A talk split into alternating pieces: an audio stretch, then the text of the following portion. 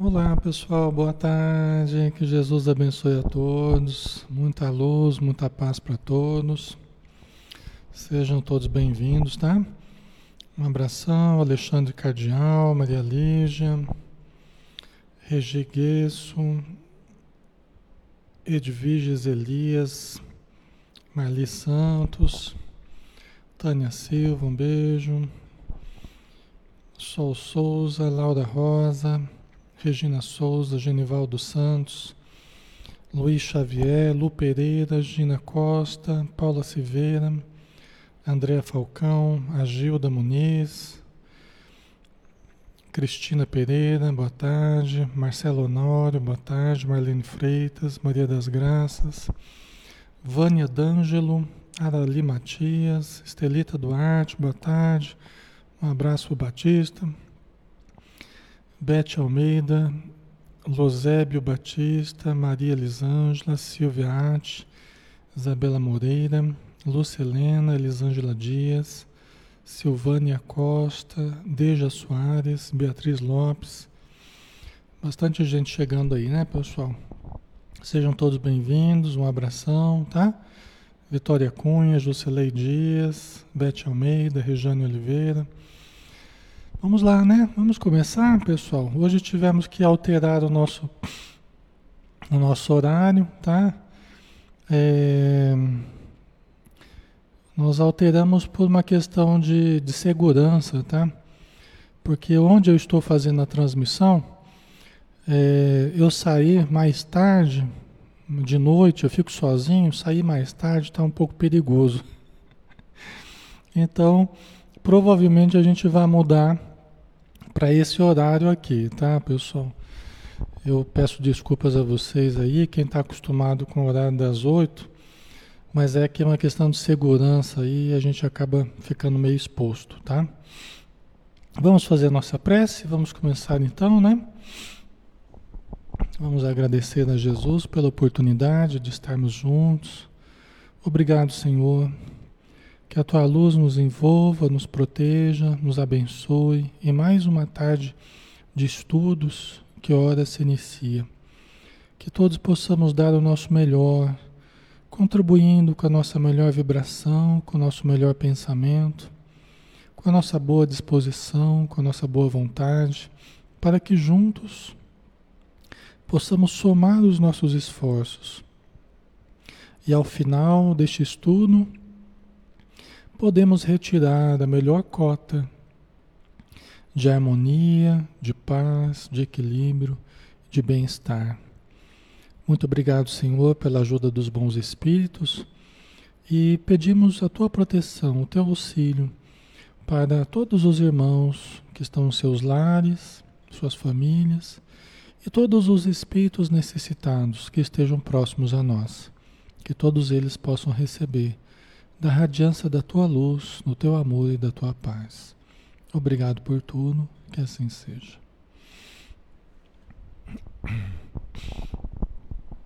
Ok. A Sol Souza, mesmo para quem não pode acompanhar no horário, fica gravado, né? Dá para assistir depois. Pois é, é então. Tem esse benefício, né? E também no YouTube a gente vai colocando tudo que, que com o tempo, os estudos a gente vai fazendo, né? Nós vamos colocando lá. Então, ninguém vai perder, né? Mas agradeço a boa vontade de vocês, tá? De coração, de estarem aqui conosco, tá bom? Vamos lá, né? Vamos estudar. Vamos estudar. Vamos dar sequência, né? Ao livro é, Trilhas da Libertação, um livro do médium Divaldo Pereira Franco, e o espírito que ditou foi o espírito Manuel Filomeno de Miranda. Tá? Nós vamos começar um capítulo novo hoje, que é o terceiro capítulo. Perspectivas novas, né? Ao final da palestra do Carneiro de Campos, ao final da palestra do Carneiro de Campos, né? A gente estava, eles estavam conversando naquele círculo íntimo, né? Fazendo questões para o médico Carneiro de Campos, né? E que no plano espiritual está continua estudando sobre a saúde, né, sobre as obsessões. E nós estávamos ouvindo então a conversa deles, né? Foi quando acabou essa essa conversa aqui. E o Carneiro de Campos foi conversar intimamente com o, o Manuel Filomeno de Miranda, né? E com o José Petitinga. Ao apresentar Miranda ao Dr. Carneiro de Campos, que ele há muito já conhecia, José Petitinga informou de que desde quando se encontrava encarnado, Miranda se dedicava à prática e ao estudo da obsessão. Né? Até porque o, o Manuel Filomeno de Miranda era espírita, né? atuante já na casa espírita, nos casos de obsessão muito interessantes que surgiam. Então ele, desde encarnado, o Manuel Filomeno de Miranda, desde encarnado ele já estudava a obsessão, né? Quer dizer, ele desencarnou e continuou já há 50 anos na vida espiritual, ele continuava estudando, né? Porque o, o Carneiro de Campos, ele quis, quis chamá-los para um estudo sobre obsessão. Observarem alguns casos práticos sobre obsessão. Né? E, e aí ele perguntou se interessava né, para o, o Manuel Filomeno de Miranda. E, e estava meio acanhado, aí o Petitinga começou a falar para o Carneiro de Campos a respeito do Miranda, que ele há muito tempo já estudava né, a obsessão. Né? E é um problema sério, né? Eles tratam, inclusive ele fala no livro, né, a, a, o problema epidêmico. Porque a obsessão é um problema, eu tenho falado para vocês, um problema de saúde coletiva, um problema de saúde pública. É uma questão epidêmica. O que a gente vê de casos de suicídio, o que a gente vê de casos de obsessão, de depressão, o que a gente vê de casos, né? de um monte de problemas emocionais, assassinatos. Né? Muito, muito, muito, muito tem a participação, quase a totalidade tem a participação da obsessão. Entendeu? São reflexos materiais de questões espirituais, da obsessão. Né? Então, por isso que é importante, né? As reuniões mediúnicas nas casas espíritas, os tratamentos espirituais de desobsessão são extremamente importantes, né? Porque eles têm uma, uma, uma enraização em uma porção de problemas psíquicos, físicos, emocionais das pessoas, entendeu? Até mesmo os grupos, né? Grupos de traficantes, grupos de desordeiros, grupos variados voltados ao crime, eles têm a sua, a sua raiz né, nos grupos de obsessores do plano espiritual, as falanges né, de obsessores. Né? Ok? Então vamos lá. Desde que aqui chegou há quase 50 anos, acrescentou Pitintinga, prossegue nas suas pesquisas e vem, de quando em quando, escrevendo para a Terra, qual repórter desencarnado que busca informar e esclarecer os companheiros da experiência carnal. Né? O Petitinga ainda falando né, sobre o, o Miranda, né? que assim como André Luiz, o, o Miranda através do Divaldo, o André Luiz foi através do Chico Xavier, mas o Miranda através do Divaldo, ele vem produzindo livros maravilhosos aí, né? Vem produzindo uma, uma série de livros, sempre estudando obsessão, livros muito bons, que vale a pena a gente estudar. A série do André Luiz é uma série indispensável, assim como a série de livros do, do Manuel Filomeno de Miranda também, tá, pessoal? Eu, eu recomendo para vocês, ok? Então vamos lá. Ah, é, então ele vem escrevendo para nós encarnados, a fim né, de adverti-los e orientá-los sobre o tema, desdobrando os ensinamentos e instruções do emérito codificador do Espiritismo a esse respeito, né, Allan Kardec. Quer dizer que o trabalho do Miranda, através do Divaldo, é um trabalho que vem não para desdizer Kardec, né, vem para dar elementos práticos, teóricos, acrescentar, desenvolver os temas já propostos por Allan Kardec no livro dos médiuns, né? assim como a obra de André Luiz também vem desenvolver mais ainda esse edifício é, teórico, prático da doutrina espírita, né? da, da codificação que Allan Kardec nos trouxe. Dr. Carneiro de Campos, ciente disso, convidou Miranda a participar com ele de algumas atividades dessa natureza, que teriam começo na noite seguinte. Miranda, obviamente, aceitou o convite e, não podendo sopitar o júbilo, comentou com o amigo Petitinga logo que o médico se despediu. Então, aqui, uma coisa interessante, uma nota interessante que a gente precisa lembrar, né? O doutor Carneiro de Campos, ele não era espírita, né? E o, o Manuel Filomeno de Miranda era, né? Então, a gente vê nas, nas referências, né? Se você vai procurar as referências espíritas sobre o Carneiro de Campos, eles vão referir às obras do Manuel Filomeno de Miranda, que é onde o Carneiro de Campos aparece. Agora, se você vai procurar a biografia do Dr. Carneiro de Campos, você vai encontrar só biografias técnicas, né? É, do médico que ele foi, baiano, né? É, professor na área da anatomia, fisiologia, tal, tá? Então isso é interessante. E no plano espiritual, o, olha só, o Manuel Filomeno, Filomeno de Miranda está indo estudar, né, está sendo convidado pelo Carneiro de Campos para estudar alguns casos de obsessão. Né? Interessante, né? A pessoa que nem era espírita aqui, mas era um profundo conhecedor da medicina, um professor, né? uma pessoa boa, e lá no plano espiritual está numa condição ali próxima, talvez até superior ao Miranda. A gente não sabe, né? Ok? É interessante isso, né? Que é importante a gente ser bom. Importante a gente fazer bem, né? A nossa profissão, a gente né? ser uma pessoa de, de uma moralidade né? cuidadosa, né? uma atitude positiva, né? Então isso é muito importante, né?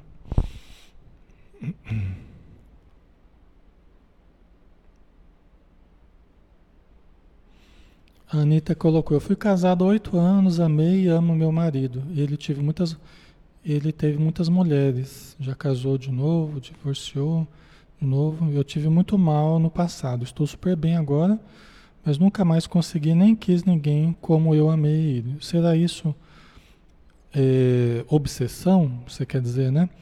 Já vai para 11 anos e não posso deixar de pensar nele. E quando ele me manda alguma mensagem, meu coração dispara, me sinto presa desse sentimento. Ora, Anitta, hoje nós vamos falar um pouco sobre isso, tá? Se der tempo, eu acho que vai dar tempo, nós vamos falar um pouco sobre isso, ok? Acho que vai entrar, a sua questão veio bem acalhada aí, né? Acho que nós vamos entrar nesse assunto aí também, tá bom? que eles, eles comentam algumas coisas a respeito disso aí, da questão do, do afeto, né?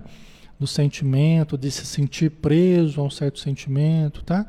Então daqui a pouquinho a gente vai entrar nesse assunto aí. Ok. A experiência. Aí o Manuel Filomeno de Miranda começou a, a conversar com o, o Petitinga, José Petitinga, né? Justamente sobre a questão da obsessão, né? dizendo: A experiência e o trato com os enfermos espirituais têm me demonstrado que a interferência psíquica de umas criaturas sobre as outras, desencarnadas ou não, é responsável pela quase totalidade dos males que as afligem, dentro, naturalmente, das injunções kármicas de cada qual. Então aqui, na verdade, já está entrando aqui, viu, Anitta? Já está né?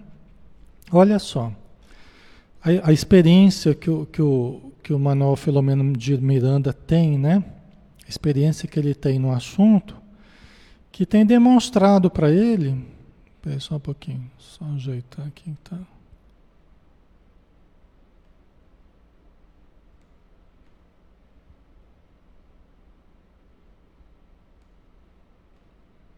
Hum, só um instantinho, pessoal. Vou dar uma ajeitadinha aqui. Prontinho. Ok. Então ele fala né, da experiência dele, né?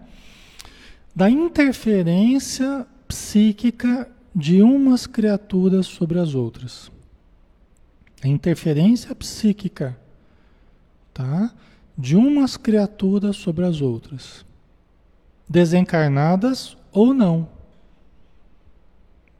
não é? Então existe uma interferência psíquica muito grande entre nós, entre as criaturas, estejamos desencarnados ou não. Muitas obsessões ocorrem entre encarnados. Muitas interferências psíquicas ocorrem entre encarnados. Né? E isso é responsável, olha só, pela quase totalidade dos males que as afligem. Olha só, isso aqui é importante, né? Isso é responsável pela quase totalidade dos males que as afligem.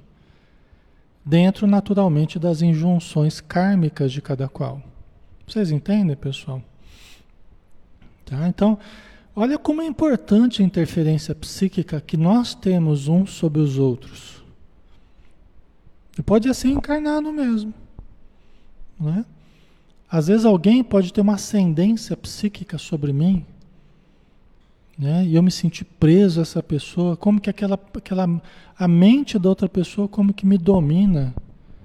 Ou eu posso ter uma ascendência sobre alguém.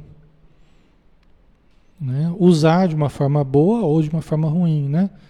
Isso pode ser sempre o lado bom ou o lado ruim. Jesus, ele tinha uma ascendência, uma ascendência sobre nós. Jesus, com o seu poder mental, com a sua presença magnética, né, com seu sentimento que irradiava, com a sua luz, ele exercia uma influência, ele tinha uma ascendência sobre as pessoas. Só que ele usava de uma forma boa. Ele usava o seu magnetismo pessoal, a sua influência mental, não para coagir, não para interferir indebitamente, não para dominar as pessoas. Ele usava para estimular ao bem, né? Não para prejudicar o livre-arbítrio das pessoas, dominando a sua vontade, né? Mas ele usava de uma forma sutil o poder que ele tinha e tem, né, para estimular as pessoas ao bem, para estimular a prática positiva, né? Certo? Então vamos lá, né? Quem tiver alguma questão, eu acabei nem colocando no início, né? Pode ter algumas pessoas aí diferentes. Quem quiser participar, acrescentar, perguntar, fique à vontade, né? Me lembrar de alguma coisa que eu esteja esquecendo, fique à vontade para participar, que eu gosto disso e me ajuda bastante aqui, tá? Só que isso, pessoal, essa influência recíproca que todos nós, na verdade, temos, todos nós já, já exercemos uns sobre os outros, positiva ou negativa, às vezes positiva, às vezes negativa. Só que isso tudo dentro, naturalmente, das injunções kármicas de cada qual.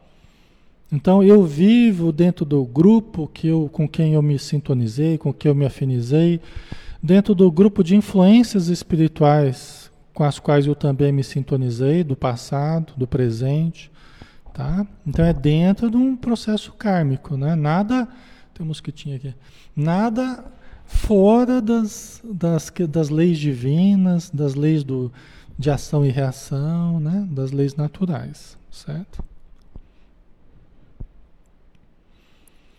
É...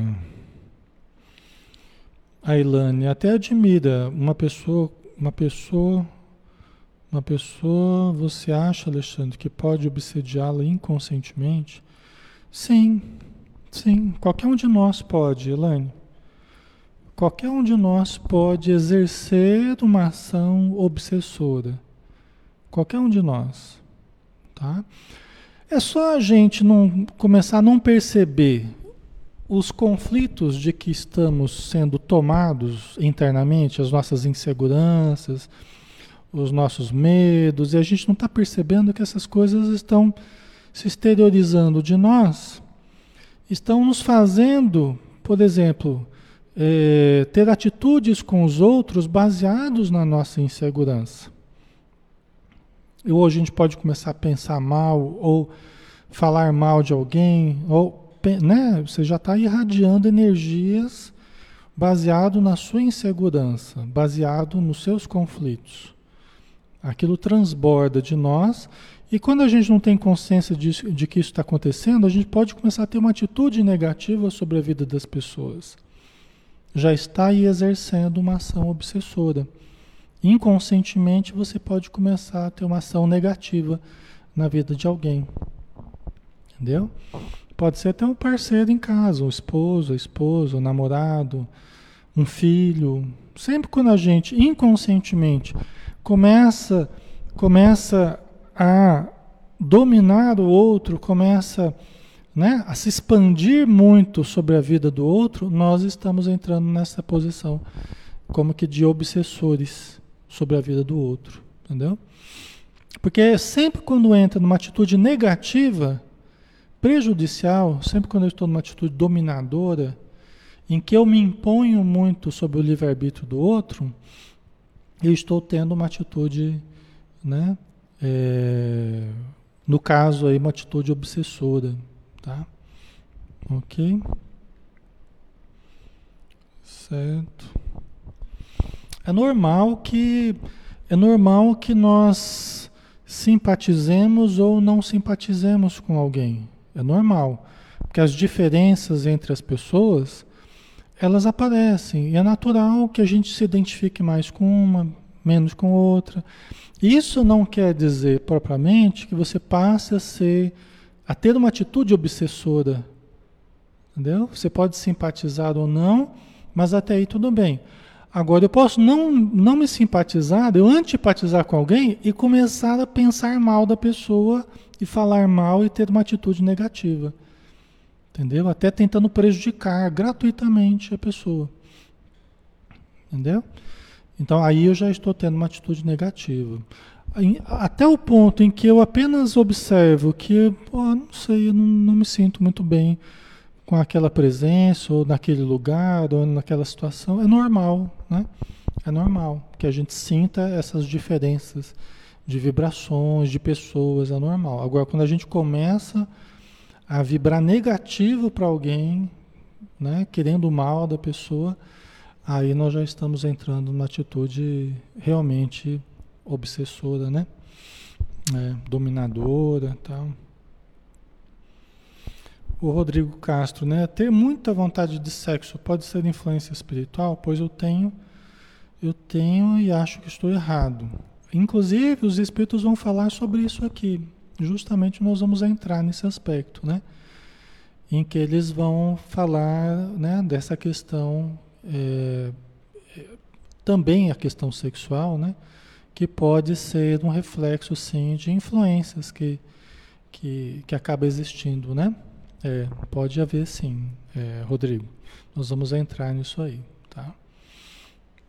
Porque tem espíritos, né? Obsessores, né? Aí, nós já entramos, já, já o próximo parágrafo já era sobre isso.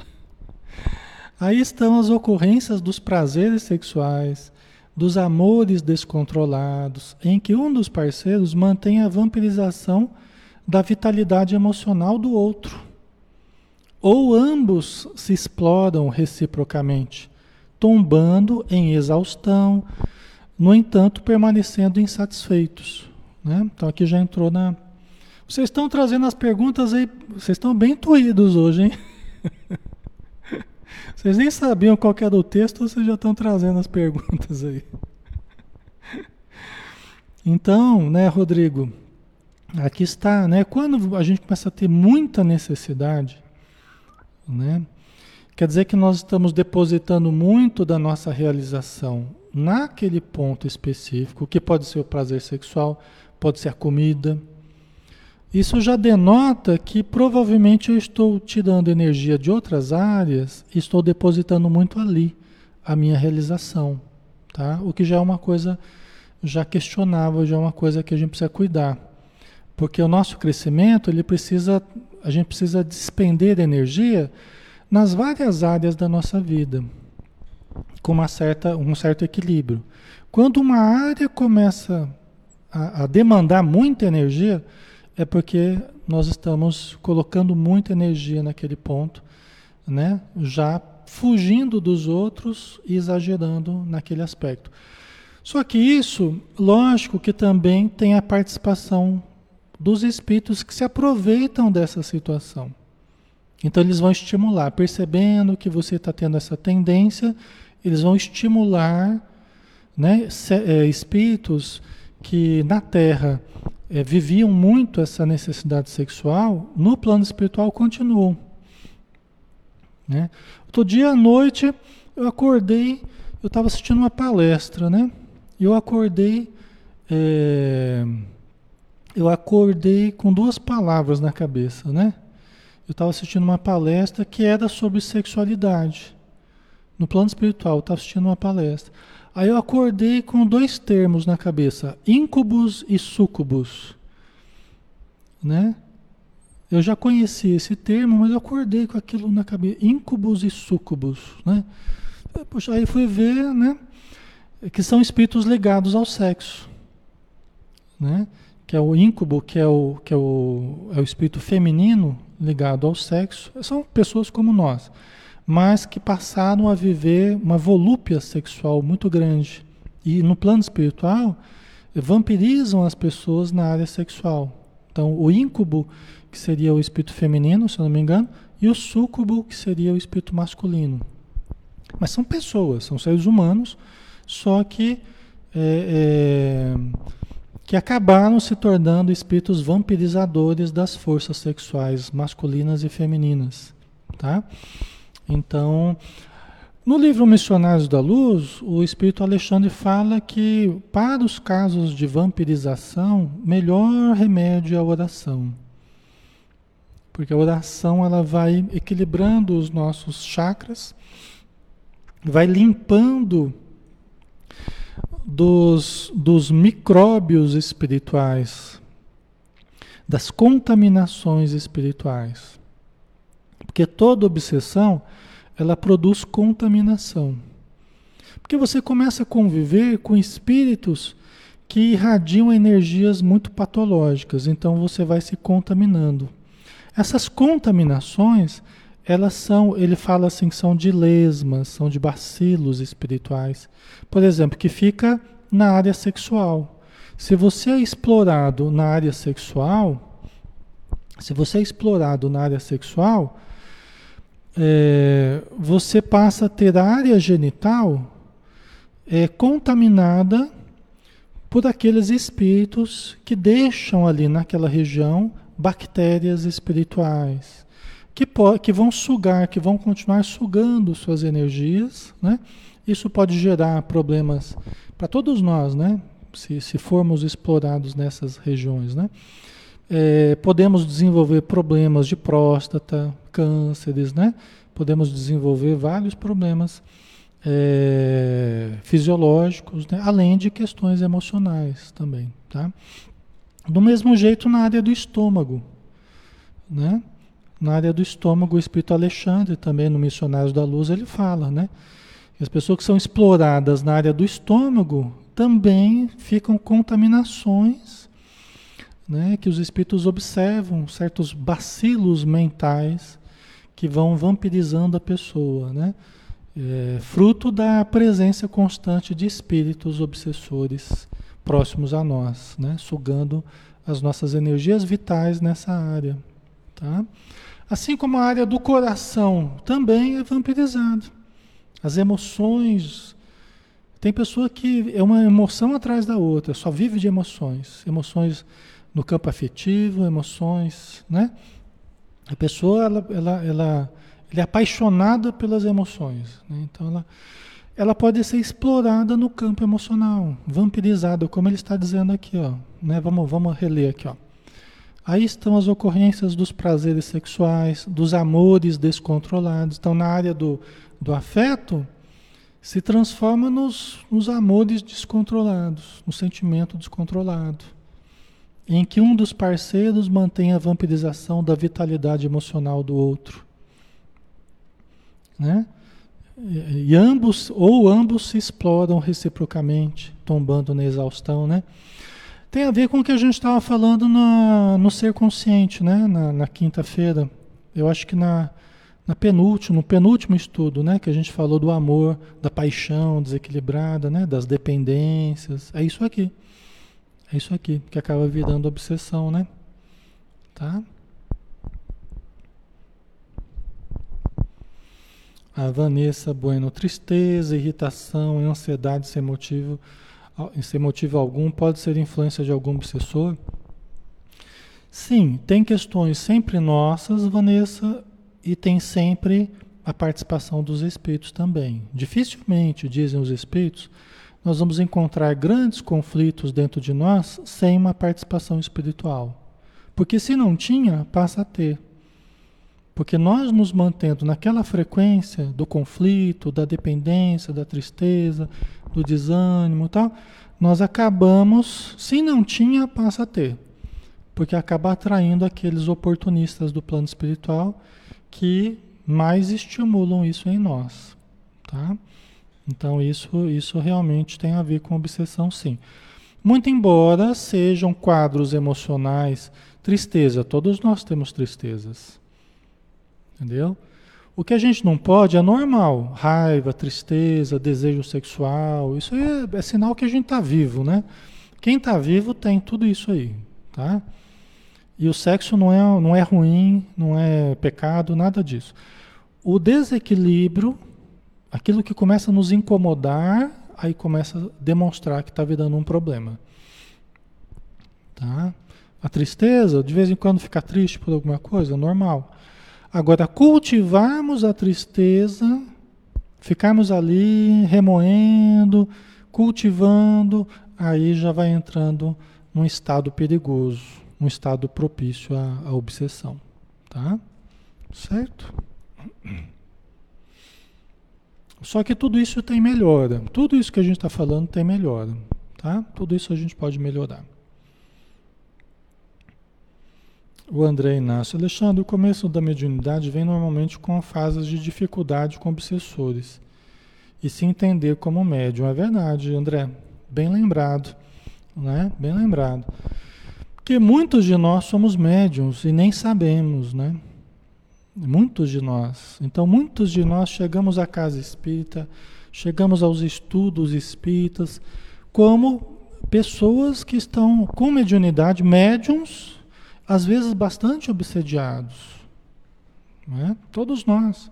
Então a gente chega, a gente começa a entrar em contato com essas informações, com os tratamentos, geralmente necessitados. Por quê? Porque já temos, já temos a mediunidade e temos sentido a presença de certos espíritos. Às vezes um espírito mais triste se aproxima de mim, eu começo a ficar triste. Um espírito mais raivoso, até um obsessor meu começa a chegar perto de mim, eu começo a ficar com raiva ou começa a ficar triste, aí depende, né? Ok? Então o médium ele começa a espelhar o estado do espírito. Ele começa a refletir as energias do espírito. Né? Isso confunde a gente. Porque cada hora eu estou sentindo uma coisa diferente, cada hora eu estou pensando diferente e mudo de uma hora para outra e, né? Eu, o que está acontecendo comigo, né? E é quando a gente vai ver, eu sou médium e estou sofrendo interferência de outras mentes sobre a minha mente. E aí cada hora eu penso de um jeito diferente. Cada eu quero de uma forma diferente, né? Então só com o tempo, como diz o André, né, a gente vai se conhecendo e vai tratando aqueles espíritos que têm estado perto de nós. Né? E aí, à medida que a gente vai tratando esses espíritos, vai atendendo esses espíritos, a gente vai melhorando. Aí a gente vai sendo mais a gente mesmo. Aí a gente vai sendo mais a gente mesmo. É, eu tive uma fase na adolescência, eu nunca fui muito de, de fazer o terror, não, mas o adolescente você sabe como é que é, né? Então eu tive uma fase na adolescência, né? Também de conflitos, tal, né? Participava do centro, mocidade espírita, tal, mas tive lá os meus conflitos também. E depois, lá para os 17, 18 anos mais ou menos, a coisa começou a dar uma equilibrada, né? A fase que eu comecei a participar de reunião mediúnica com os meus pais tal, e fui me equilibrando, né? E aí eu, um espírito amigo escreveu, né? Falou, olha, a fase mais difícil passou. né? O assédio da, da, dos espíritos infelizes se fez visível, né? Mas agora é mais você mesmo, agora é mais as suas condições, né? Que estão aparecendo, tal, à medida que eu fui me equilibrando, né? Entendeu? Isso já faz bastante tempo, né? Mas é assim, né, pessoal? Todos nós passamos por por essas fases e podemos melhorar, né? Na verdade, a gente passa a vida inteira meio que na corda bamba, né? A gente passa a vida inteira é, tentando nos manter equilibrados. Eu não estou isento de obsessão, não. Sei que eu sou obsediado, mas a gente vai tentando, a gente vai tentando se cuidar. Ora, eu sou mais fácil de ser influenciado, ora mais difícil, dependendo como é que eu estou, mais forte ou mais fraco, dependendo da época. Se a gente começa a abrir brecha, começa a facilitar o assédio, né? Então a gente tem que manter sempre, por isso que eu gosto de estudar aqui, gosto de manter as minhas disciplinas em casa, tal, porque se descuidar a gente a gente a gente cai mesmo. Eu não sou não sou ninguém que está isento disso não, viu, pessoal? A Maria Lígia, né? Poderíamos falar de subjugação?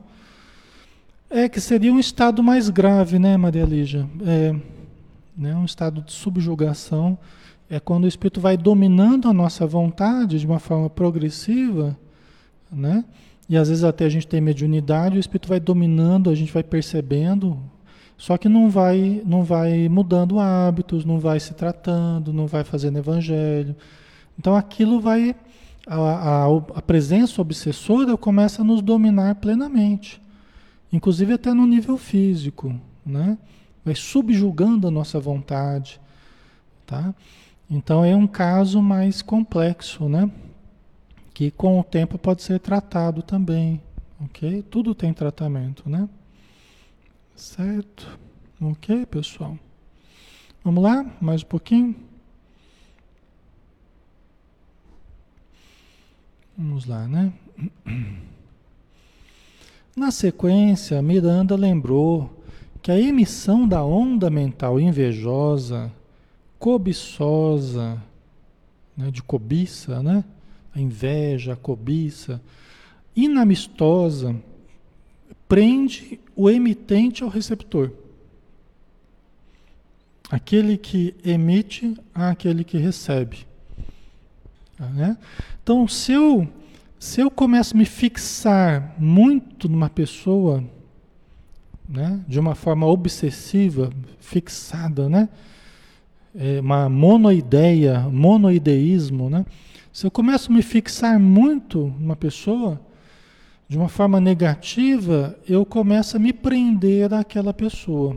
É o caso das paixões, né? Quando você se apaixona, aquela coisa, parece uma doença, né? De tão que você fica alienado das coisas, né?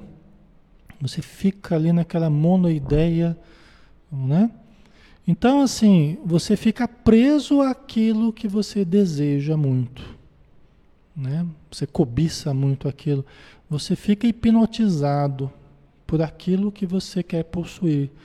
Você fica possuído por aquilo que você deseja possuir. Olha que interessante, né? Só que não é só a pessoa, não, né? É coisa, é dinheiro, é posses, é carro, é, né, posições, você se torna escravo daquilo que você julga possuir ou que você deseja possuir, né? Ok? Então isso é muito importante, pessoal. Por quê? Porque você quando você começa a se fixar muito numa coisa e aquilo você vai se prendendo aquilo e aquilo começa a fazer mal para você e você continua preso àquilo, se você não cortar, só vai piorando só vai piorando. Só vai piorando. Então, se você estiver percebendo que tem alguma coisa que está desequilibrando você, está tirando você do prumo, aí é o que Jesus falou: se a tua mão é motivo de escândalo, cortai-a. Se os teus olhos são motivo de escândalo, arrancai. Não, não é para fazer isso fisicamente, nem arrancar a mão, nem o olho, hein, pelo amor de Deus. Mas se aquilo que você está fazendo, aquilo que você está desejando, aquilo está te desequilibrando, Corta. Sai fora, sai do foco. Porque é sinal que estão usando isso. né? Aí os espíritos usam isso para te desequilibrar. Usam isso para te mexer emocionalmente, para gerar angústia, tristeza, paixão, né? Ok?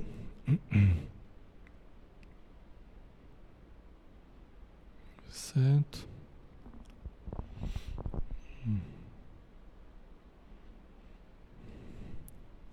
Ok.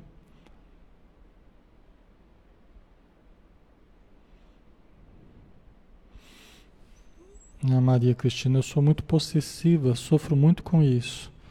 Acaba gerando sofrimento mesmo. Esse é o problema, né, Maria Cristina? É isso mesmo. Acaba gerando sofrimento. Né? Por isso que, que quando a gente percebe que a gente está caindo nessa situação de querer muito uma coisa e aquilo está mexendo muito com a gente, mas peraí, é sinal que eu estou exagerando, é sinal que eu estou colocando muita realização, estou querendo me realizar muito através daquilo, da posse de alguma coisa. Ou seja, aquilo ali está ocultando certas frustrações em mim. Aí eu passo a depositar muita energia naquilo, como se aquilo que fosse me tornar feliz. Sempre que a gente cair nessa situação, nós já estamos equivocados. Não tem por onde, pessoal. Ai, quando eu tiver tal coisa, aí eu vou ser feliz. Ai, quando eu for assim, aí eu vou ser feliz. Pode sair dessa porque esse não é o caminho para a felicidade. Esse é o caminho para a frustração. É o caminho para a doença, é o caminho para o desequilíbrio, é o caminho para a loucura. É o caminho para a loucura, para a alienação. Mas não é o caminho da harmonia, nem o caminho da paz, nem o caminho da saúde. Não é. Eu preciso é voltar para mim, não é quando eu tiver, quando não é, é eu preciso voltar para mim, eu tenho tudo para eu começar a ser feliz agora. A começar pelo contato comigo, pelo contato com o self, com a presença divina dentro de mim, que já existe dentro de mim.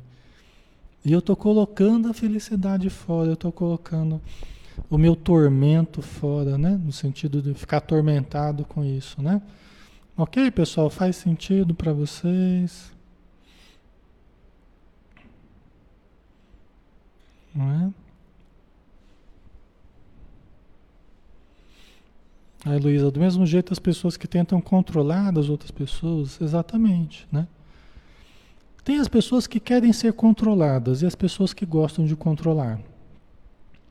Geralmente junta a fome com a vontade de comer, né? Esse é o problema.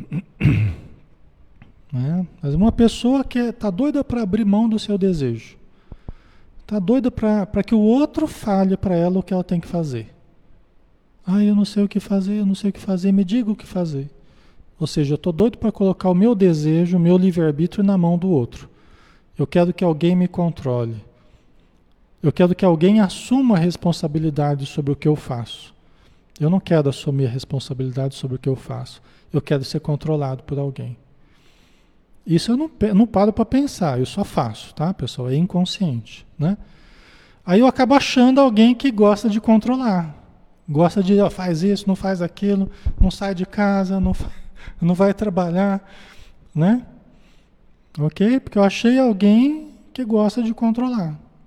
Eu, inseguro, não quero assumir a responsabilidade das minhas escolhas. Então eu abro mão do meu controle, do meu, do minha, das minhas escolhas, do meu desejo. Eu coloco na mão do outro. E o outro inseguro, ele quer, ele quer resolver a insegurança dele controlando o outro, se é, subjugando o outro, como a Maria Lígia colocou ali, né? Ok? Certo? Aí você junta os dois, né? O que quer ser controlado com o outro que quer controlar. Tá? E aí não tem equilíbrio nem num lado nem no outro. Por isso que acaba sendo um relacionamento insatisfatório, tanto para um quanto para outro. Ok? A pessoa que vai abrindo mão, a pessoa que vai abrindo mão do próprio desejo, daqui a alguns anos, ela não sabe mais nem quem ela é. E aqui a Silvânia colocou uma coisa interessante. Ué, mas isso não é casamento? Aí que está o grande problema, né, Silvânia? Você desculpa quando a gente né, acha graça assim, porque você colocou uma coisa muito interessante, né? Eu tenho que tomar cuidado, porque às vezes eu dou uma risada assim, pessoal, não é rindo da pessoa, né? Uma vez eu, eu levei uma bronca de uma pessoa, a pessoa me chamou depois, eu falei, não sei por que, que você riu daquilo que eu falei. Não tinha graça, não sei onde é que estava a graça, né? Eu para explicar para a pessoa que não estava rindo dela, estava achando graça, né, da, da, da, situação teórica, né? Tá? Então você desculpa aí, viu, pessoal? Pelo amor de Deus, tá? Mas é, é, essa é a confusão mesmo que a gente faz.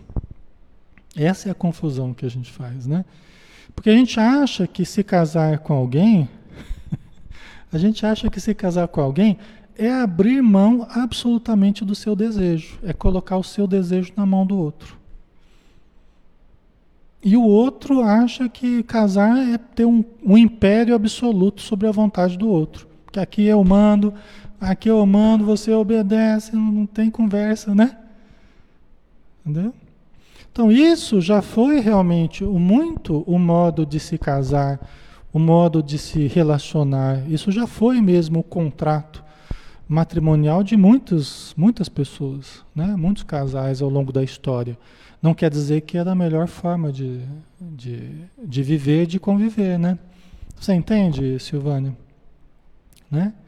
Porque aí a mulher, por exemplo, a mulher, né, que normalmente é mais assim, né? A mulher abre mão do seu desejo, abre mão dos seus sonhos, abre mão de um monte de coisa, do seu desejo, né? Daqui a pouco ela não sabe mais quem ela é.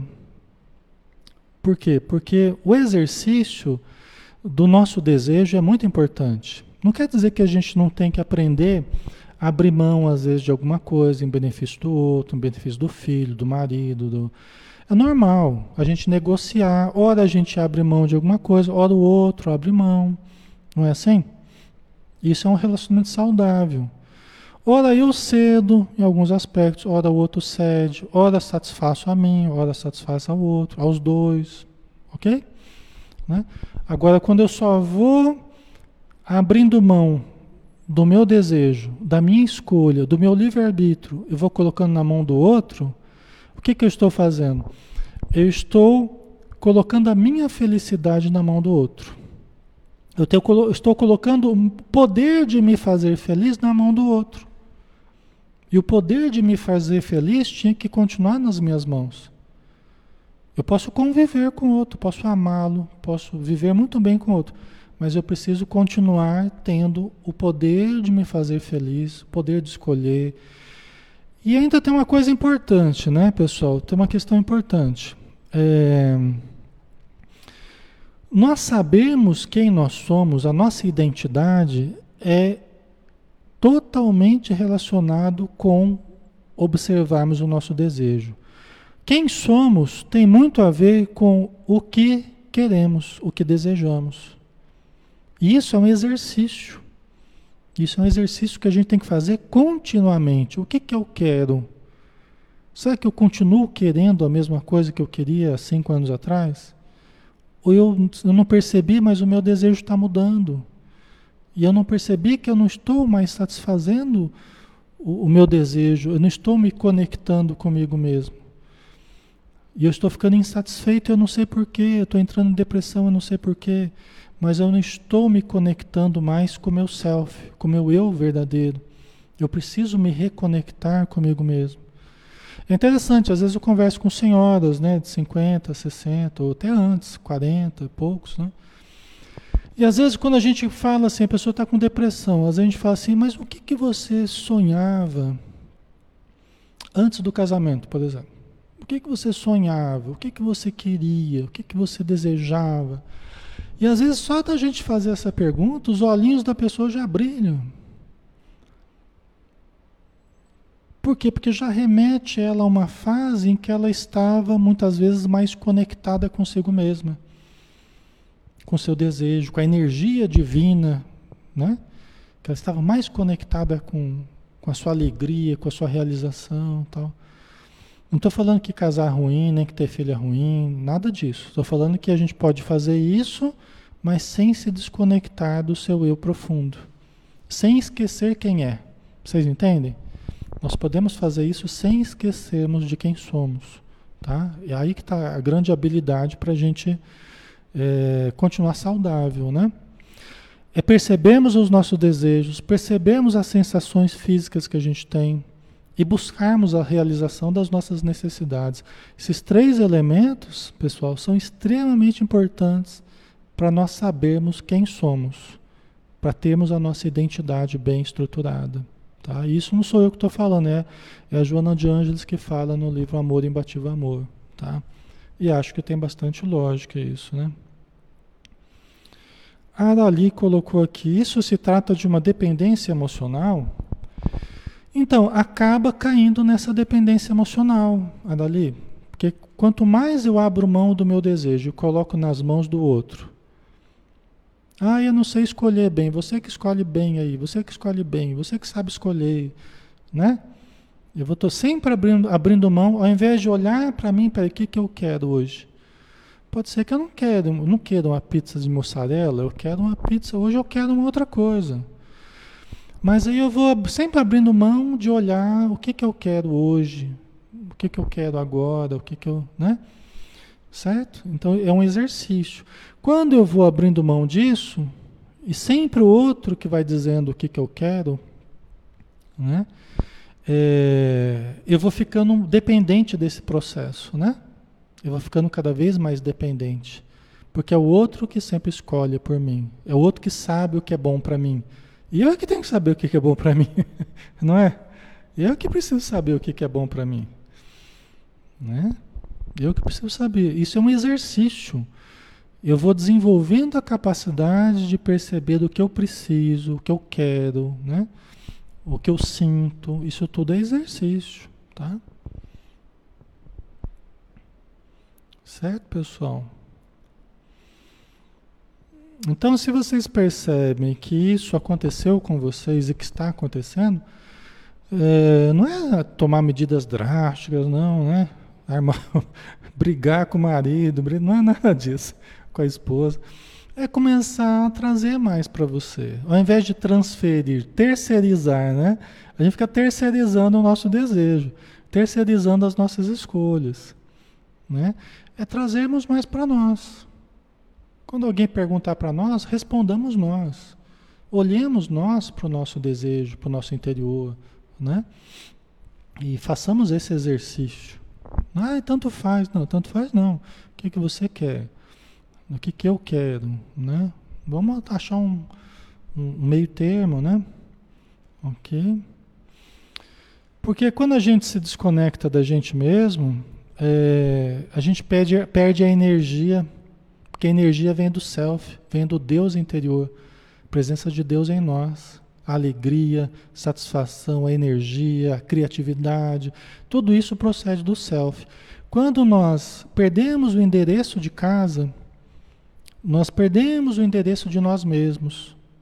Nós perdemos o endereço da nossa casa, não sabemos voltar para nós mesmos, para quem somos, né? aí a gente vai perdendo a vitalidade, vai entrando em depressão, vai perdendo o sentido existencial, porque o sentido está no self também, está no espírito que somos, né? Ok? Então a gente vai perdendo o sentido existencial, o porquê da vida. Se, eu não, se não adianta eu desejar nada, meu desejo nunca é levado em consideração, né? eu não desejo mais. A partir de agora, também para mim, tanto faz, viver, morrer. Vocês entendem o resultado disso? Né? E não pode ser assim. Eu tenho que querer viver, gostar, né? sentir prazer. Mas isso vai ser sempre da, do contato com o meu desejo. O meu desejo pode ser agradar o outro. Ok, mas eu tô, eu tô conscientemente, eu tô eu estou aceitando num certo momento agradar o outro, fazer a vontade do outro. Entendeu? Pode ser que num certo momento o meu desejo seja. Mas é uma resolução consciente de fazer uma, um agrado, uma coisa assim, entendeu? Certo? A Radassa colocou: quando vivemos a vida do outro, somos nós os obsessores, mesmo inconscientemente? Olha, é, quando a gente vive a vida do outro, é, quando a gente vive a vida do outro, nós estamos prejudicando a nós mesmos, tá? Nós estamos prejudicando, estamos abrindo mão de quem somos, né? Nós poderíamos viver em contato conosco mesmo e passamos a deixar de viver a nossa necessidade, a nossa realidade para vivermos só a vida do outro, né? É, depende muito como eu vivo isso, né? Qual que vai ser a minha atitude perante o outro? Porque assim, eu abro mão, eu não quero responsabilidade, eu coloco a responsabilidade na mão do outro. O outro passa a dizer o que, que eu vou viver. Eu passo a viver a vida do outro. Só que quando alguma coisa dá errado, eu que abri mão da responsabilidade, a quem que eu vou acusar? Eu vou acusar o outro. Entendeu? Eu vou acusar o outro. Ah, ele que falou para eu fazer assim. Não, é você que, né, você que escolheu, você que, né, eu abri mão das minhas escolhas, coloquei na mão do outro, deixei de assumir a responsabilidade. Quem que eu vou responsabilizar depois? O outro. Então, eu passo a exercer uma influência obsessora, né, sobre o outro. Muitas obsessões se dão assim. Entendeu? Muitas obsessões se dão assim, aqui ou na vida espiritual. Às vezes é uma fase em que eu estou mais passivo, né? Eu abro mão, mas logo depois eu acuso. Eu fico magoado, né? Quando o outro me deixa, aí eu fico magoado, eu quero destruir o outro. Eu coloquei minha vida na mão do outro, mas não era para colocar a sua vida na mão do outro. Era para conviver com o outro. Vocês entendem o jogo, né? Aí coloca na mão do outro e depois, quando o outro não quer mais, aí você quer destruir o outro. Aí você fala mal, aí você aí faz um monte de coisa. OK? Então são situações, né? Tá fazendo sentido para vocês, né? É, a Maria Lígia, né? Voltamos continuamente ao conhece a ti mesmo para a nossa evolução desabrochado, Deus em nós, né? É isso mesmo. Por isso que a solução está em nós, né? A solução está em nós. Né? Não está fora de nós, ela está no contato conosco mesmo, né? É, Amarate colocou: Tem um filho que tentou suicídio no mês passado. Meu avô paterno suicidou. Fui em um centro em atendimento de mentor e disse que que já fiz isso em outra vida, o que faço? Olha, se está tendo essas sequências aí, preciso tomar cuidado, né? Se fortalecer, orar bastante, evangelho no lar, né? Se o seu filho tentou, o seu avô se suicidou, né? Então tem né, uma sequência aí que é preciso você se fortalecer, né? E você está buscando ajuda, buscando estudo, isso é importante, né? Tá? É isso aí, é o fortalecimento, né? A Maria Lígia, né? Parte para a vitimização, exatamente. Exatamente. Parte para a vitimização, né? E aí eu quero destruir o outro, né? Não precisava nem nem abrir mão do próprio desejo e nem destruir o outro. Não, que, que amor que é esse que também vira uma coisa que você quer destruir o outro? Que amor que é esse? Né?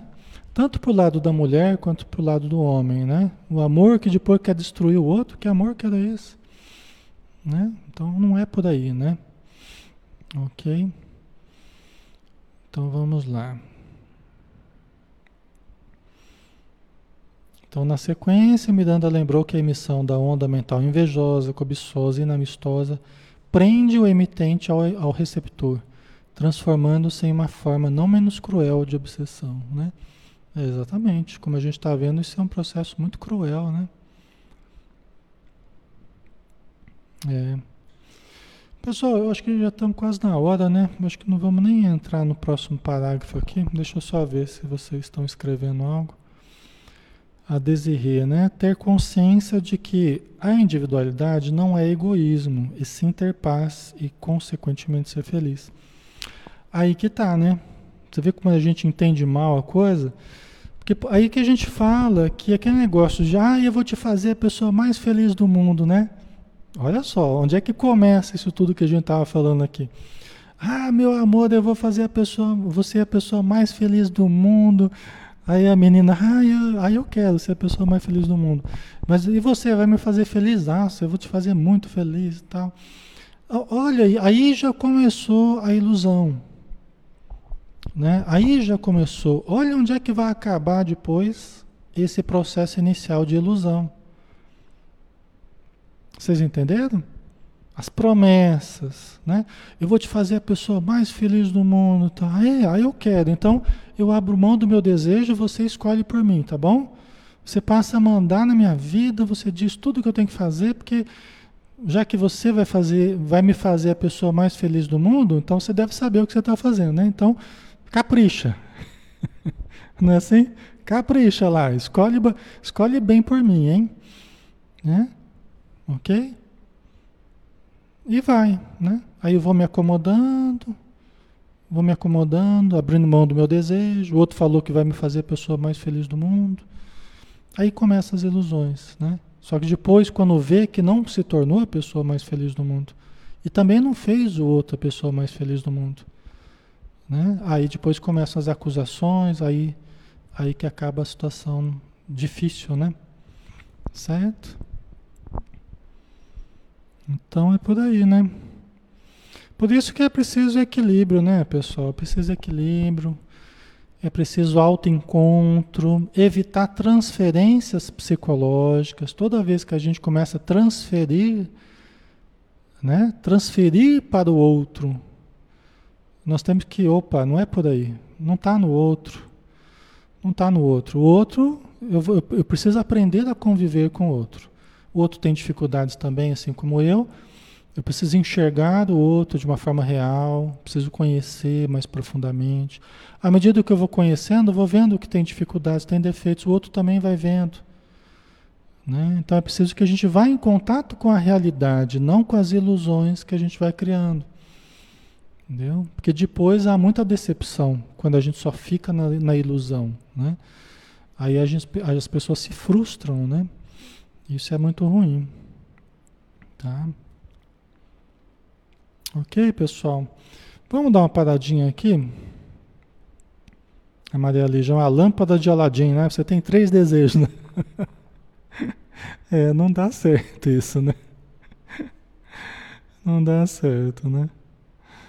Vamos partir de uma, uma situação mais real, né? Apesar dos teus desejos, Me esforçar por te amar, por te ajudar, pra, por compreender, né? Eu preciso me esforçar a cada dia. Isso é amor, né? Isso é amor, aquilo que a gente vai se esforçando para ajudar o outro de várias formas, né? Para ser agradável ao outro. O outro também vai se esforçando, né? Para que a, o relacionamento seja mais produtivo, né? Mas evitando as ilusões, né? Ok? Então vamos lá, né, pessoal? Vamos, vamos deixar esse horário. É, eu já expliquei para muitos de vocês que estavam no começo que eu tive que mudar o horário por uma questão de segurança minha, porque onde eu venho fazer a transmissão, eu não estou tendo acesso ao meu consultório que fica numa galeria que está fechada, aquela história de pandemia, né? Então eu estou tendo que vir na casa espírita e onde é o local, né? Ficar meio tarde, assim, outro dia entrado aqui, inclusive roubaram algumas coisas da casa espírita, então tá um pouco perigoso, tá? Então eu peço que a gente faça mais cedo, como a gente fez hoje, para que seja um pouco mais seguro para mim também, tá bom? E vocês orem por mim aí. Vamos fazer a prece, né? Vamos lá.